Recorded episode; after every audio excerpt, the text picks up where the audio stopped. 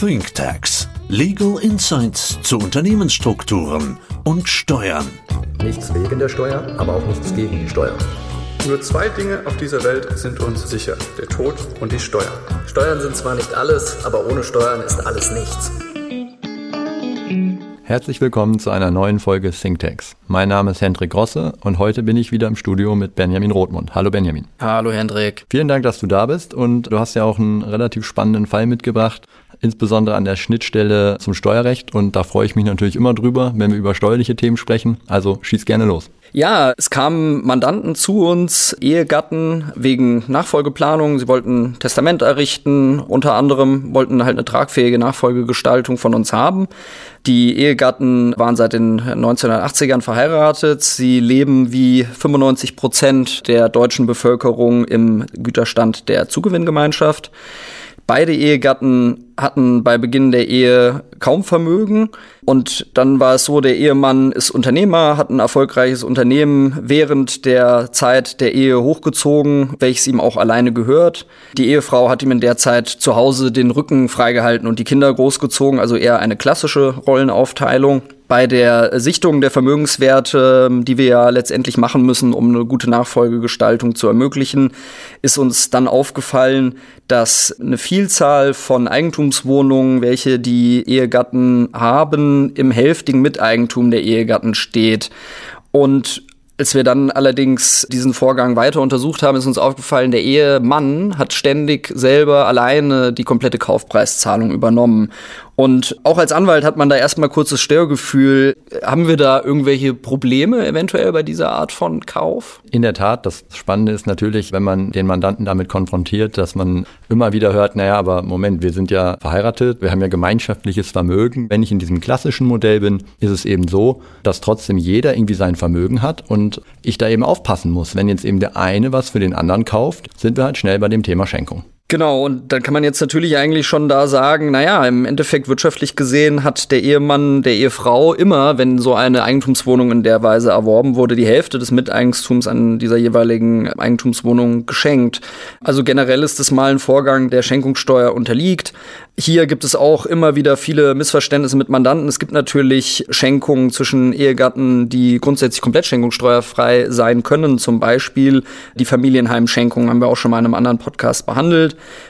Generell kann auch bei sämtlichen Schenkungen an dritte Personen, wenn es ein Gelegenheitsgeschenk ist, das tatsächlich auch schenkungssteuerfrei sein.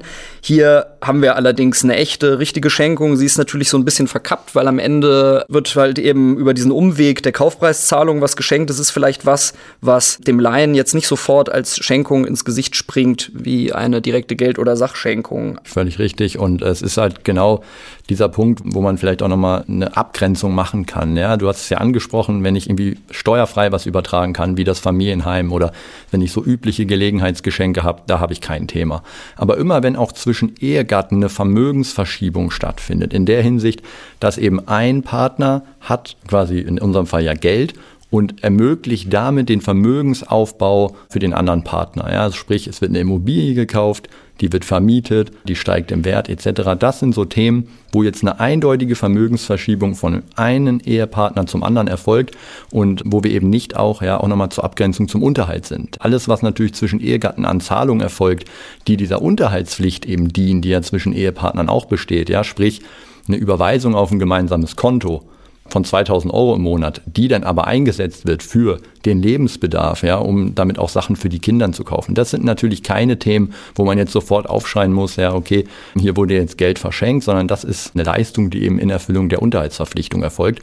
Und da ist immer wichtig, ja, eben eine Abgrenzung zu schaffen. Ja, völlig richtig.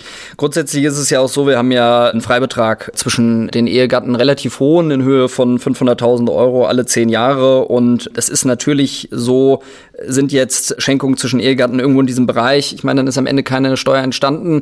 Hier muss man nochmal deutlich sein, angezeigt werden muss das natürlich trotzdem immer, ja. Letztendlich obliegt es dem Finanzamt zu gucken, muss ich eine Schenkungssteuer oder eine Erbschaftssteuer festsetzen oder halt eben nicht. Aber diesen Freibetrag, den hat man grundsätzlich erstmal. Jetzt war es in unserem Fall allerdings so, diese Praxis des Eigentumswohnungskaufs wurde seit Jahrzehnten letztendlich betrieben. Wir haben dann ein bisschen gerechnet und es ist eine richtig stattliche Schenkungssteuerhinterziehung, muss man dann am Ende auch sagen, dabei rausgekommen, die dann im Bereich von über einer Million Million hinterzogener Steuer war. Und da sagt man oder sagt äh, der Bundesgerichtshof, ist man grundsätzlich im Bereich einer Haftstrafe. Und als wir das den Mandanten gesagt haben, sind die natürlich erstmal vom Stuhl gefallen. Ne? Sie hatten überhaupt nicht das Problembewusstsein und dann geht es jetzt tatsächlich auch noch um einen steuerstrafrechtlichen Vorwurf. Ja, und in der Folge geht es ja weiter. Du hast ja angesprochen, dass das teilweise über Jahrzehnte erfolgt ist, ja, also auch schon längere Zeit zurückliegt. Und da ist ja auch so ein Irrglaube. Man hat immer so Festsetzungsfrist im Kopf und sagt, naja, alles, was doch irgendwie so zehn Jahre her ist, das kann doch jetzt nicht mehr besteuert werden. Mhm. Ja, und das ist hier natürlich auch nochmal ein Thema, wo der Mandant dann oft auch schockiert ist, wenn man dann eben erzählt, naja, ihr habt halt hier eine Schenkung gemacht. Ja, und bei einer Schenkung, diese Festsetzungsfrist, die wir haben, die beginnt halt erst spät. Und die beginnt nämlich erst, ja, wenn der Schenker entweder gestorben ist oder wenn das Finanzamt Kenntnis von dieser Schenkung hatte. Sprich, wenn ich es angezeigt habe. Mhm. So, und da liegt es ja hier auf der Hand. Ja, es wurde keine Anzeige gemacht und der Schenker lebt auch noch. Das heißt, auch wenn diese Schenkung jetzt in Bezug auf den Immobilienerwerb vor 20 Jahren war, kann die Steuer hierfür noch festgesetzt werden, weil die Festsetzungsfrist noch gar nicht begonnen hat. Genau, und das ist natürlich ein Riesenproblem für die Mandanten. Das heißt, dieser steuerstrafrechtliche Vorwurf, der bleibt halt eben in voller Höhe bestehen. Allerdings, und das war jetzt das Gute in diesem Fall, haben wir gesagt, ja, das ist kein Problem, wir haben eine Lösung für Sie. Und letztendlich besteht diese Lösung in der Durchführung eines Güterstandswechsels, bei dem letztendlich die Schenkungen aus der Vergangenheit angerechnet werden können. Dieser Wechsel des Güterstands erfolgt durch den Abschluss von Eheverträgen. Und wir haben es ganz am Anfang gesagt, die Ehegatten leben hier in Zugewinngemeinschaft. Das bedeutet letztendlich, sie haben während der Ehe getrennte Vermögensmassen. Und bei der Beendigung der Zugewinngemeinschaft, also in den meisten Fällen, wenn einer von beiden stirbt oder sie sich scheiden lassen oder halt eben, wenn sie den Güterstand wechseln, wird das Anfangsvermögen beider Ehegatten zu Beginn der Eheschließung festgestellt und auch das Endvermögen, also das Vermögen, was an dem Tag des Güterstandswechsels hier in diesem Fall, an dem Tag des Abschlusses des Ehevertrages vorhanden ist. Und dann schaut man, die Differenz zwischen dem Anfangs- und dem Endvermögen ist der Zugewinn. Und der ist dann letztendlich zur Hälfte gegenüber dem Ehegatten auszugleichen, der letztendlich weniger Zugewinn während der Ehe hatte. Aber was passiert denn jetzt eigentlich steuerlich? bei diesem Güterstandswechsel? Ja, der Güterstandswechsel ist eben, das ist ganz wichtig, ist keine Schenkung. Also warum? Weil Schenkungen sind ja immer freigebig, also etwas, was ich freiwillig mache. Und der Güterstandswechsel führt dazu, er ist ein entgeltliches Geschäft, weil letztendlich muss man sich dem Ganzen so nähern, es besteht quasi eine Verpflichtung des einen Ehegatten gegenüber dem anderen, hier für einen Ausgleich zu sorgen. Ja, das leitet sich ab eben aus den entsprechenden Regelungen und Normen des BGB, die du erzählt hast. Also es entsteht hier rechtlich eine Verpflichtung und die wird erfüllt. Und wenn ich die erfülle, habe ich eben keine Schenkung. Und das ist hier eben der Vorteil, dass man eben jetzt einen bestimmten Vermögenswert ja, in, in, Form einer bestimmten Höhe, eben auf den anderen Ehegatten übertragen kann, ohne dass ich jetzt letztendlich hier von einer Schenkung spreche. Ja, und das ist natürlich ein ganz toller Effekt. Man hat letztendlich eine Möglichkeit der Vermögensübertragung zwischen Ehegatten, die komplett äh, schenkungssteuerfrei ist.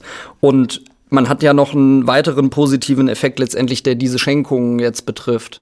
Genau, ich kann eben im Rahmen dieses Zugewinnausgleichs festlegen, dass die bisher während der Ehe bereits erfolgten Schenkungen, von denen wir hier ja einige hatten, eben auf diese Zugewinnausgleichsforderungen wertmäßig angerechnet werden.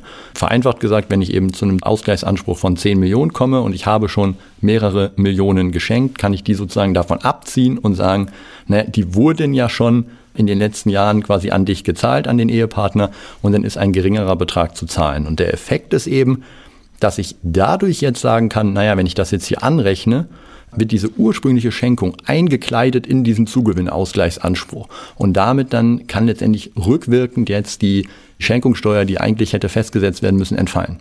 Das ist natürlich ein super Effekt. Also die Schenkungssteuer verpufft eigentlich mit Wirkung für die Vergangenheit. Äh, diese eine Million hinterzogene Schenkungssteuer, die wir den Mandanten am Anfang ausgerechnet hatten, die ist einfach weg. Das Einzige, was letztendlich hier noch bleibt, das muss man sagen, ist, dass das Finanzamt Hinterziehungszinsen festsetzen kann. Also letztendlich noch Zinsen auf diese Beträge, die da hinterzogen wurden, ohne dass aber die Beträge tatsächlich zurückgezahlt oder gezahlt werden müssten.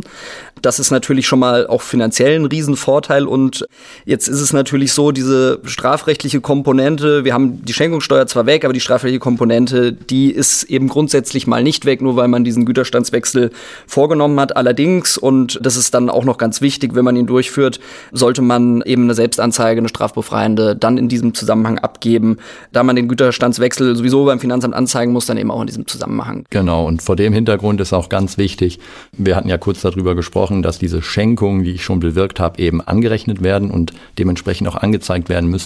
Und da wir hier uns in dem Bereich der Selbstanzeige bewegen, ist es halt wichtig, dass wirklich alle Schenkungen angezeigt werden. Und das ist auch nochmal ein ganz, ganz wichtiger Punkt, wo wir nicht ungenau sein dürfen, sondern wo auch der Mandant nochmal wirklich zurückgehen muss und sagen muss, ja, da reicht eben nicht, wie in dem Fall hier einfach zu gucken, ja, was war mit Immobilienerwerb, sondern wir hatten ja auch darüber gesprochen, was können noch so Schenkungen sein, ja, zum Beispiel Versicherungsprämien, die eben gezahlt wurden von dem einen Partner für eine Versicherung des anderen, zum Beispiel für eine Lebensversicherung der Ehefrau. Auch das sind Schenkungen. Wenn ich die hier nicht angebe, habe ich natürlich ein Riesenthema steuerstrafrechtlich, weil ich dann die Selbstanzeige, die ich ja eigentlich strafbefreiend auch irgendwie haben möchte, jetzt hier ein Problem auf einmal mit habe, weil ich jetzt nicht vollständig alle Schenkungen, alle Sachverhalte der vergangenen Jahre aufgelistet habe.